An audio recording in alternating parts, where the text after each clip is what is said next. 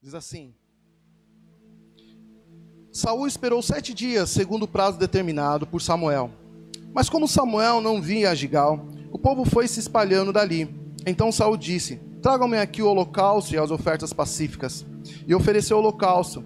Mal tinha ele acabado de oferecer o holocausto, eis que chegou Samuel. Saul saiu ao encontro dele para saudar. Samuel perguntou: O que foi que você fez? Saul respondeu: Vendo que o povo ia se espalhando daqui e que você não vinha no prazo combinado, e que os filisteus já tinham se ajuntado em, em Miquimás, eu disse comigo: Agora os filisteus virão contra mim em Gigal, e ainda não busquei a face do Senhor. Assim, forçado pelas circunstâncias, ofereci holocausto. Então Samuel disse a Saul: Você cometeu uma loucura, não guardando o mandamento que o Senhor, seu Deus, lhe ordenou, pois o Senhor teria confirmado para sempre o seu reinado sobre Israel. Mas agora o seu reinado não subsistirá. O Senhor buscou para si um homem segundo o seu coração, e já lhe ordenou que seja príncipe sobre o povo, porque você não guardou o que o Senhor lhe ordenou. Amém? Feche seus olhos. Senhor, que a tua palavra venha de encontro às nossas necessidades. Fala, Deus amado, ao nosso coração. Que ela seja simples, porém poderosa, Pai.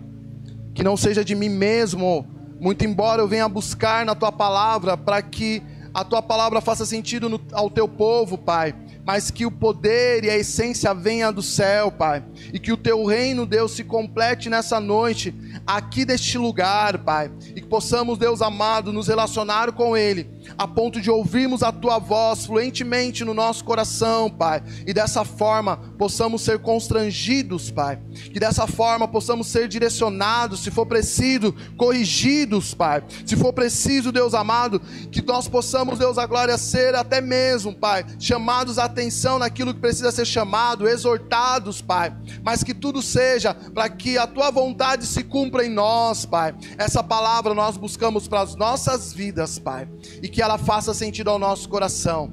Que todo espírito de dispersão, toda sonolência, Pai, tudo aquilo que vem querer roubar a atenção dessa palavra seja colocado por terra, pois o lugar é do teu Santo Espírito, Pai, e é ele que nos convence de todas as coisas que vêm do teu reino, e que seja assim, Pai, um lugar aonde o teu Santo Espírito fale profundamente em nossas vidas, no nosso coração, em nome de Jesus. Amém e amém. Bom, nós vemos um texto aqui e eu quero trazer dois títulos para esse texto. Aí vai falar assim, por quê, pastor? É que eu fiquei meio indeciso. Aí você vai escolher o título é, para essa ministração. Eu falei assim, Senhor, o que, que eu vou ministrar amanhã? E eu sou muito sossegado na questão de ministração. O pessoal de casa sabe. Eu não fico muito preocupado, não, vou buscar isso, vou buscar livros e não sei o quê. Muito embora eu leio, busco, mas eu sempre peço, Senhor, me inspira. Não que os outros não peçam, mas eu falo, Senhor, me inspira. O que o Senhor quer falar amanhã? E às vezes eu fico de madrugada, deixando o Senhor falar, e fico lá no celular digitando, e o Senhor vai falando, o Espírito Santo vai ministrando. E o Senhor me trouxe um, um título para esse texto, que é Paciência, a ciência da paz em Deus em meio às pressões deste mundo. Nossa, pastor, tudo isso? paciência, a ciência da paz em Deus em meio às pressões deste mundo. Ou se você quiser resumir, tenha santa paciência. Melhor, né? se você quiser colocar um título menor, pode colocar aí: tenha santa paciência. Nós vimos aqui um texto onde nós encontramos um personagem da Bíblia muito conhecido, um rei que veio, um dos primeiros reis de Israel. Até porque nós conhecemos que o primeiro rei de Israel foi o próprio Deus. Mas o povo, por desejar um rei comparado aos outros reinos, começou a pedir a Deus um rei para Israel. E Deus, né, Samuel, que era o profeta que falava, é, que falava em nome de Deus, que falava ao povo e direcionava o povo, vamos dizer assim, um profeta, um pastor que falava para o povo, direcionava o povo. Samuel era esse que falava para o povo de Israel. Só que o povo, assim como nós, somos muito é, insatisfeitos com muitas coisas. Nós nunca estamos satisfeitos com as coisas, sempre queremos mais e em comparação do que as outras pessoas estão vivendo. É, é nítido, é notório que muitas vezes aquilo que nós queremos é porque os outros têm. O ser humano tem muito disso. Ah, eu quero porque os outros, o outro tem. E na verdade, o povo de Israel eles pediram um rei porque os outros reinos tinham. Cara, e eu vou falar uma coisa para você: existe coisa melhor do que ser reinado, governado por Deus? Quando a gente entende quem é Deus, nós falamos, Senhor, nossa vida está em tuas mãos. Mas aquele povo que sempre teve seus altos e baixos, assim como nós, porque nós não somos diferentes, eu não sou diferente disso, tenho meus altos e baixos, piso na bola com o Senhor. Mas a grande diferença da postura que nós devemos tomar é que nós precisamos sempre depender do Senhor. Por isso que a palavra fala que o Senhor ele não rejeita um coração quebrantado e contrito. Porque nós pisamos sim na bola, mas o que precisamos ter é um coração quebrantado e contrito. Aquele povo pediu um rei, e sim, Deus deu um rei para aquele povo. E o nome desse rei era Saul. Saul começou a governar com 30 anos e o governo dele teve 40 anos.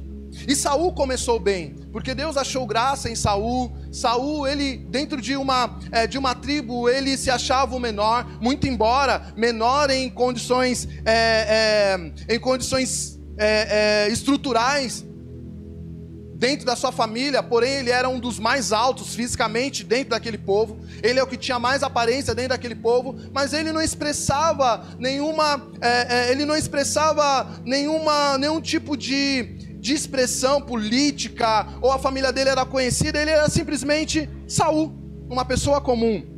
E é interessante que Deus começou a honrar Saul e Saul começou a ganhar algumas guerras, muitas guerras, melhor dizendo, muitas guerras. Mas o que eu quero trazer para você nessa manhã é uma postura de Saul que muito se assemelha aos nossos dias e posturas que nós temos tomado. Houve uma guerra entre o povo de Israel e os filisteus. Se você começar a ler ali o versículo 13 em diante, capítulo 13 todo em diante, você vê que houve uma guerra entre o povo de Israel e os filisteus. E Saul se levantou mais uma vez para guerrear contra aquele povo juntamente com o teu filho. E ele teve êxito, levantou ali quase 3 mil, ou melhor dizendo, 3 mil soldados para lutar contra os filisteus. Os filisteus tomaram uma surra, venceram, só que os filisteus, não contente com a surra que já tinha tomado, com a guerra que tinha perdido, eles levantaram ali mais 6 mil homens, ou melhor dizendo, 6 mil carroças, 3 mil homens de guerra e foram contra o povo de Israel. E ali foi que aconteceu que o exército de Israel tremeu na base, começou a fugir e ali Saul entrou numa situação até mesmo de pressão, em uma situação onde ele se sentiu acuado, onde ele achou que ele iria perder a guerra. E ali, naquela situação, ele tinha recebido uma ordem do profeta. Ele tinha recebido uma ordem de esperar em Gigal por sete dias, até que o profeta chegasse ali e levantasse holocausto. E holocausto era uma atribuição do profeta, só o profeta poderia fazer.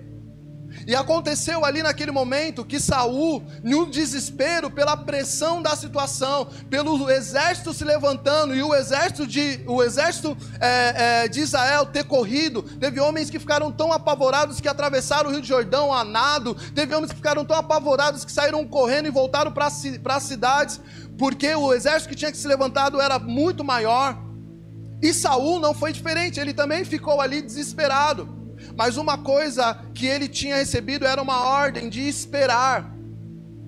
E dentro dessa situação de pressão, ele não teve paciência para esperar o profeta, para que o profeta levantasse o holocausto ali. Bom, ele foi lá, fez do jeito dele, levantou o holocausto. Quando o profeta chegou, falou: O que você fez? Você desobedeceu. Ah, mas você demorou, eu achei que você não ia chegar e eu tinha que levantar o sacrifício aqui para ver se acontecia alguma coisa diferente. Enfim, começou a se justificar. Isso é muito da gente quando faz uma coisa errada, né? Filho, mãe, marido. Quando faz uma coisa errada, a gente, em vez de abaixar a cabeça e falar, não, estou errado, a gente quer justificar. Aí quando a gente leva uma sarevada de, de palavras, a gente fala, ah, então, a gente fica todo ali sem jeito. E foi justamente isso que aconteceu com Saul. E naquele momento, Samuel, por uma atitude de impaciência de Saul, Samuel declarou o que Deus tinha já é, dito para ele, que Saul estava sendo rejeitado por algumas decisões que desagradaram ao Senhor. Paciência na verdade, é um elemento que para as nossas vidas nos pode fazer é, ter êxito em muitas coisas, mas é um elemento que muitas vezes nos falta. É uma, um elemento que muitas vezes nos faz tomar decisões erradas. E, foi just, e é justamente isso que eu quero trazer para você nesta manhã.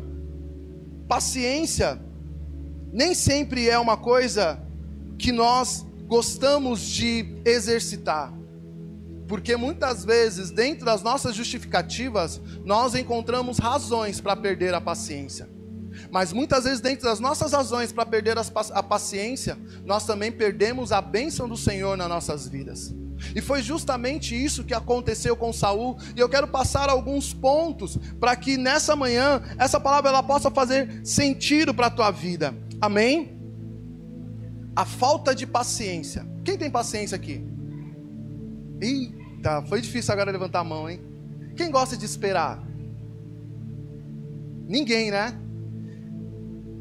Ninguém gosta de esperar, né? Paciência é tesouro para algumas pessoas. Eu tenho o costume de falar assim que eu sou uma pessoa paciente. Que eu sou daquele que coloca água, é, coloca o ovo para cozinhar e eu fico vendo a água borbulhar até ferver. Eu sou desse, tenho essa, essa certa paciência. Mas eu precisei ser tratado com relação a isso. Eu precisei entender o que Deus queria da minha vida e ser tratado em muitas circunstâncias que eu é, é, tive que sofrer consequências para aprender a ter paciência. E foi justamente isso que o Senhor, ele, ou melhor dizendo, é justamente isso que o Senhor quer trazer para nós, para nossas vidas nessa manhã. Amém? A paciência, ela está ligada à espera. A paciência, ela está ligada a obedecer. A paciência, ela está ligada também ao orgulho. E é interessante que a impaciência, o contrário da paciência, é caminho para o orgulho. É o caminho que também nos leva à, à destruição, é o caminho que também nos leva a perder aquilo que o Senhor tem para as nossas vidas. E eu quero só atentar para vocês uma, uma anotação que está lá em, em Provérbios 16, 18.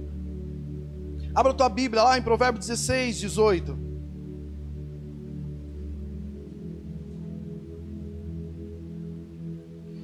Que um dos primeiros princípios que a impaciência nos gera é o caminho para o orgulho. Que diz assim, em Provérbios 16, 18: O orgulho vem antes da destruição, e o espírito altivo antes da queda. Sabe por quê? Quando nós temos impaciência, nós somos orgulhosos para, ou melhor dizendo, nós criamos um orgulho para admitir que nós estamos errados como tomamos decisões precipitadas. E é interessante que Saul, naquele determinado momento, ele gerou um orgulho de justificativa, ah, eu não estou errado. Quando eu tomo decisões por causa da impaciência, eu tomo caminhos errados que também pode me levar a um orgulho de não reconhecer o meu erro.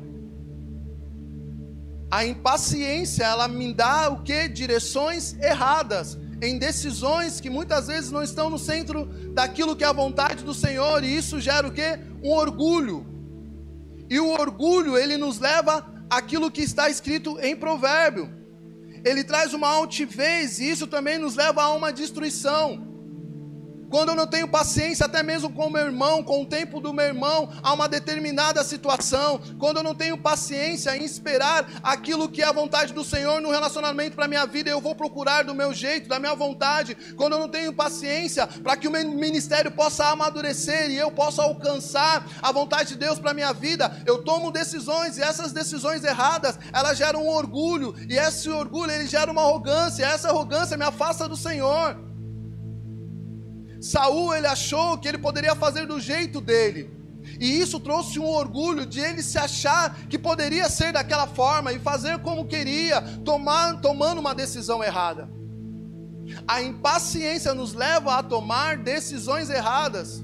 E quantas decisões erradas nós tomamos e sofremos consequências, mas não queremos voltar atrás, mas queremos arrumar justificativas. Ah, eu fiz isso porque eu não dava os meus, minhas emoções, os meus sentimentos. Ah, eu fiz isso porque eu precisava de dinheiro. Quantas vezes nós tomamos decisões erradas e tomamos por empréstimo aquilo que não era para tomar por empréstimo? Quantas vezes por impaciência de ajuntar até dinheiro, isso serve para as nossas vidas. De ajuntar até dinheiro para que a gente possa conseguir um êxito financeiro. Ah, eu preciso disso, eu preciso comprar isso, porque se fulano comprou, também preciso comprar. Se fulano tem, eu preciso ter também. Às vezes não tem nem o que comer, mas está com um tênis mais caro.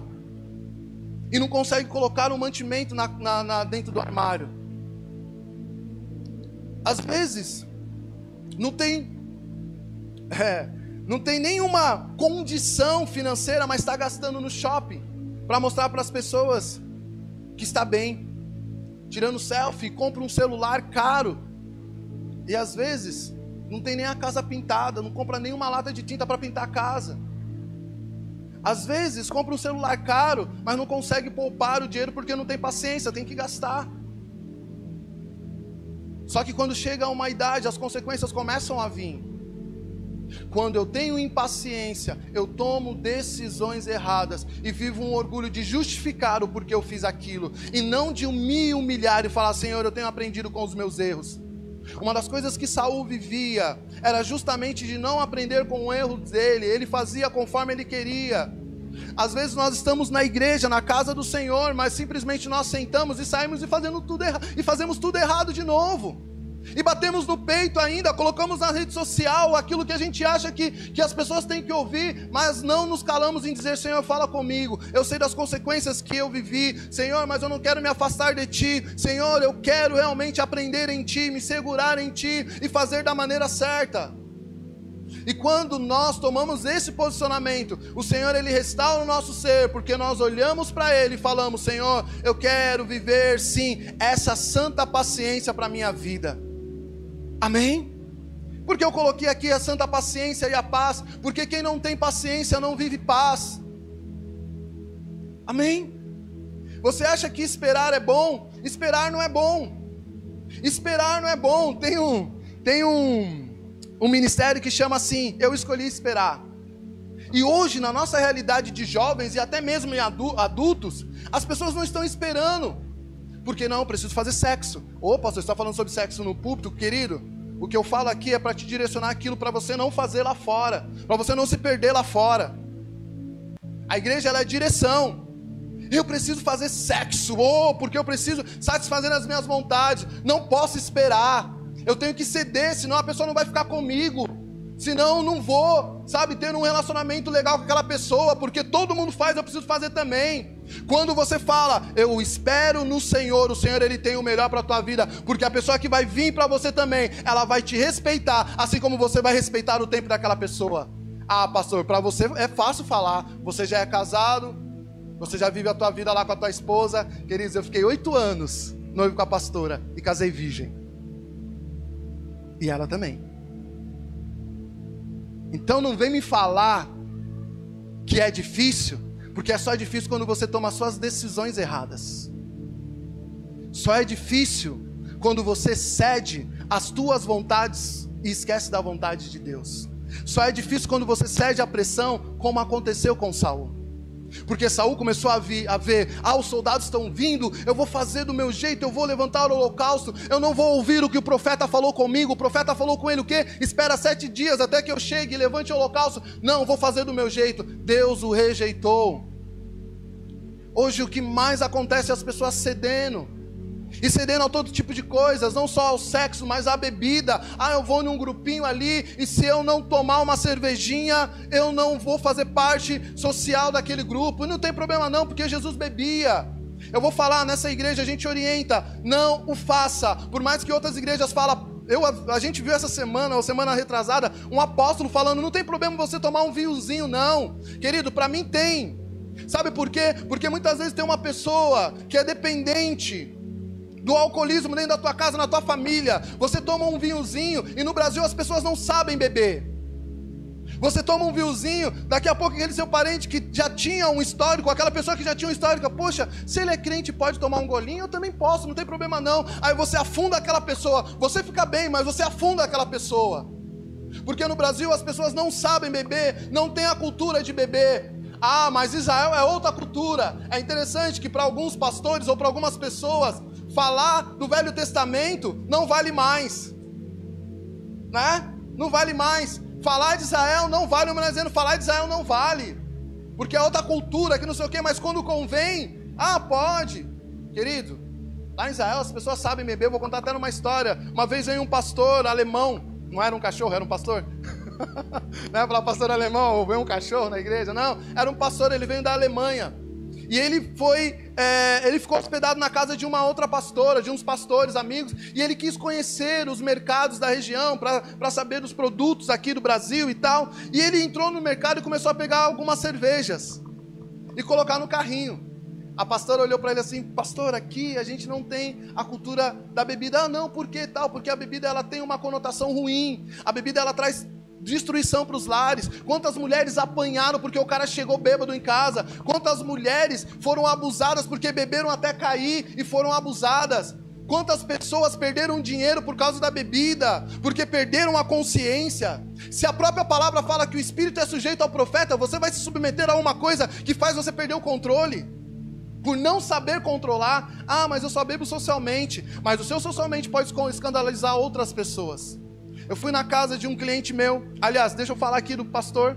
Aí a, a, a, essa pastora falou para esse pastor, e esse pastor entendeu, ele pegou todas as garrafas e colocou de novo nas prateleiras, porque ele entendeu. Porque na Alemanha, as crianças, até mesmo as crianças, já tomam um pouquinho de cerveja. Porque lá é cultural, não vai escandalizar.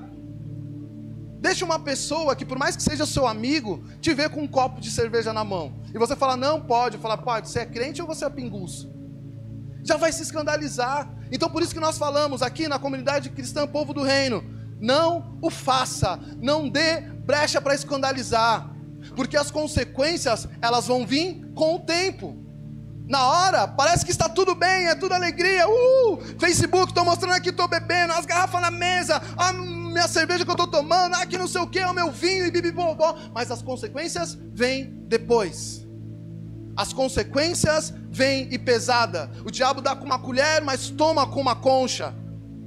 E quando nós não entendemos isso, nós sofremos todas essas consequências.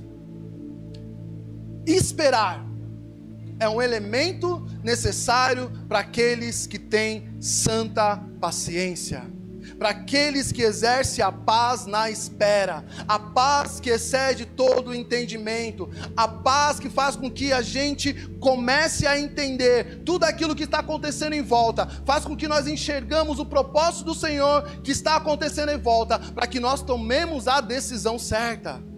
Amém? Você já viu aqueles filmes de atirador de elite? Existe um filme que chama O Atirador, acho que é isso mesmo. Que ele fica um bom tempo em uma distância para atirar em um alvo. E ele fica o tempo que for necessário para acertar o alvo. Ele não se precipita para acertar o alvo. E a partir do momento que ele sabe que o vento está favorável, que a distância está favorável, ele vai lá, atira e acerta o alvo. Você precisa ter essa consciência que o tempo ele te traz elementos para você tomar a decisão certa. Então espere, não se precipite, não faça do seu jeito, busque ao Senhor. Amém? Levante suas mãos e fala assim: Senhor, eu quero esperar o tempo que for necessário. Esperar as oportunidades para avaliar as situações e prepará-las para assim tomar as decisões corretas dentro da tua vontade. É fácil? Não é fácil. Não é fácil. É fácil você ficar esperando uma fila? Não é fácil. Mas quando você chega no final da fila, você vai lá para você resolver os seus problemas. Não é assim? É fácil para a mulher grávida esperar nove meses com enjoo, com aquela barriga pesada. Para o homem é fácil esperar uma mulher grávida, a, a esposa ali chata. Ai, tô com vontade disso, tô com vontade daquilo. O homem coloca a mão na cabeça e quer sair correndo, né? Não é fácil, mas os dois têm que esperar junto para uma benção maior. Mas espera, tenha a ciência da paz para viver aquilo que o Senhor tem reservado para você como o melhor dele para a tua vida. Não pegue tranqueira. Não faça qualquer coisa para satisfazer as tuas vontades aceleradas. Porque o diabo, ele entrega tranqueira para aquele que é acelerado. Você já viu aquele ditado: quem tem pressa come cru? Deus tem preparado para você, querido, um banquete. E não algo cru que vai te fazer passar mal. e muitas vezes gerar vermes, ter consequências ruins, mal-estar nas situações por ter comido acelerado algo que não era para que não estava pronto ainda. Deus ele não tem tranqueira para você, Deus ele tem o melhor, então espera, tenha paciência, não seja rejeitado por Deus por você tomar decisões segundo a tua vontade, mas viva segundo a vontade do Senhor. Tá esperando um casamento, espera. Tá esperando que seu ministério deslanche, espera. Tá esperando uma porta de emprego, espera. Não entre em negócios que vão que vão colocar você em situações que vão denegrir a tua imagem, vão trazer consequências. Ah, mas é vantajoso, não faça, por mais que pareça vantajoso, não entre em negócios ilícitos. E não precisa nem entregar dízimos, queridos. Se você está em negócio ilícito, coisa que não é da vontade do Senhor, não vem com aquele papinho, não, pastor. Ah, está aqui o meu dízimo, a minha oferta. A consciência é sua. Se você está fazendo algo para acelerar aquilo que não é da vontade do Senhor, porque esse dinheiro nem abençoado é espera. Por mais que você comece naquilo que é pouco, mas que seja no tempo do Senhor, que seja na hora do Senhor. Pessoas sem paciência entram no emprego, já sai, já vai para o outro, porque, ah, não, esse salário é pouco, nem aprendeu, nem foi avaliado. E às vezes sai, pula de um lugar para o outro por não entender que tem que esperar aprender a amadurecer na situação, ter experiência no local, para que aquilo ali possa te habilitar para coisas maiores. Espera no Senhor. Esperar, queridos, não é você simplesmente deitar em berços esplêndidos, e dizer assim: Senhor, resolve aí. Não é isso, não é isso. E eu quero que você abra a tua, a tua Bíblia. Aleluias. Em Provérbios, nós vamos ler muitos provérbios. Aleluias. Provérbios 14, 12.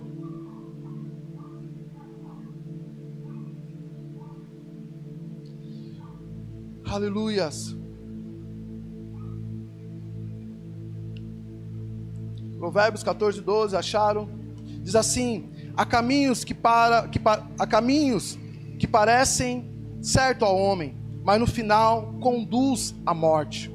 Aí Provérbios 19, 21 diz assim: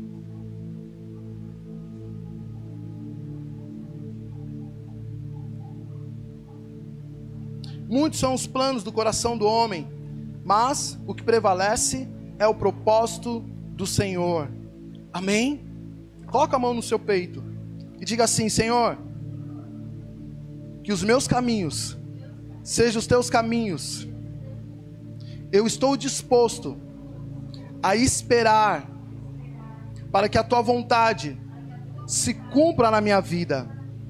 Faça o teu querer em mim, Senhor, para que eu possa viver cada uma das suas promessas para minha vida. Amém. Glória a Deus. Eu quero que neste momento você comece a reavaliar situações na sua vida que por você ter tomado decisões erradas, te trouxe consequências. Saul, ele na sua atitude de orgulho, na sua atitude até mesmo de arrogância, ele quis se justificar e não se arrepender. A palavra fala que Deus ele não rejeita um coração contrito e quebrantado, um coração arrependido. E nessa manhã, o Senhor ele quer tratar a tua vida não pela justificativa que você vai dar, mas pelo arrependimento que você tem de situações que você tomou precipitadamente decisões.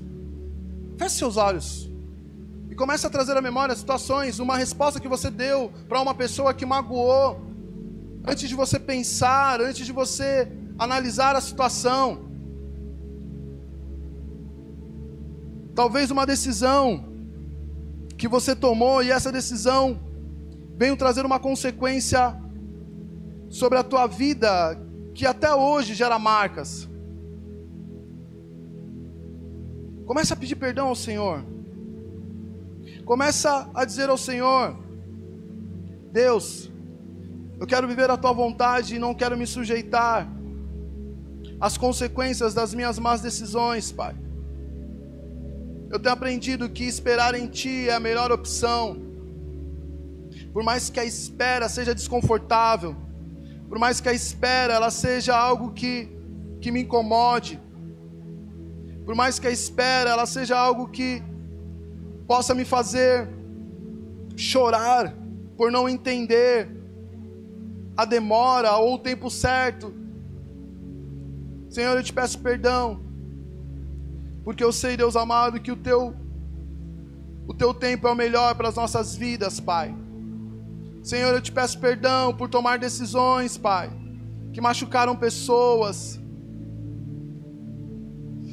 Senhor, eu te peço perdão, Deus a glória, porque muitas vezes a pressão deste mundo nos traz nos traz circunstâncias, ou melhor dizendo, nos traz a, a realizar atitudes que ferem a tua santidade. Te peço perdão, Senhor. Te peço perdão, Pai. Aleluias. Que seja no seu mais profundo, queridos, porque o Senhor ele está fechando feridas através do arrependimento. O Senhor ele está fechando feridas através de situações que você sabe que trouxe marcas e que às vezes ficaram até escondidas. Oh Deus, nós não queremos ser rejeitados, Pai. Nós não queremos ser rejeitados por causa de decisões precipitadas.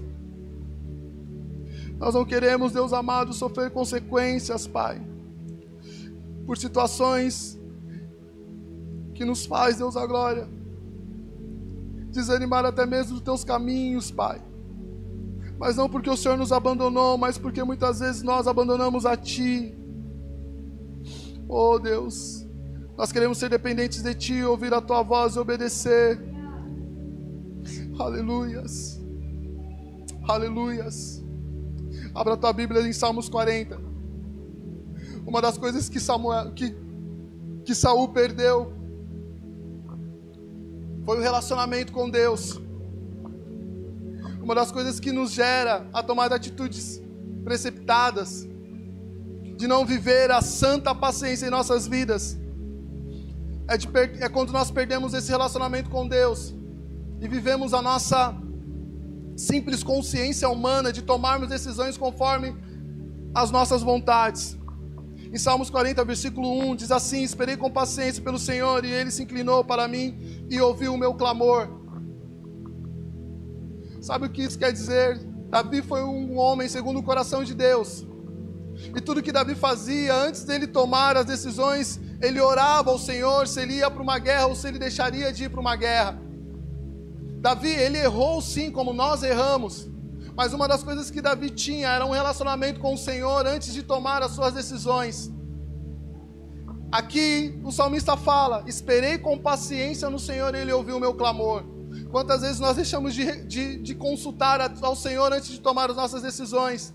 E o Senhor hoje ele está voltando, ou melhor dizendo, dizendo para você: volte a ter relacionamento comigo, volte a confiar nas minhas decisões para a tua vida, volte a esperar em mim volte a fazer a minha vontade naquilo que eu te direciono, mesmo que contrarie as tuas vontades. Senhor, eu quero assim, mas quando você ouve ao Senhor, ao Senhor dizendo para você tem que ser assim, você fique, você fica tranquilo. Você tem a paz, a santa paz sobre a tua vida, que por mais que contrarie a sua carne, o teu espírito está tranquilo, o teu espírito fica tranquilo.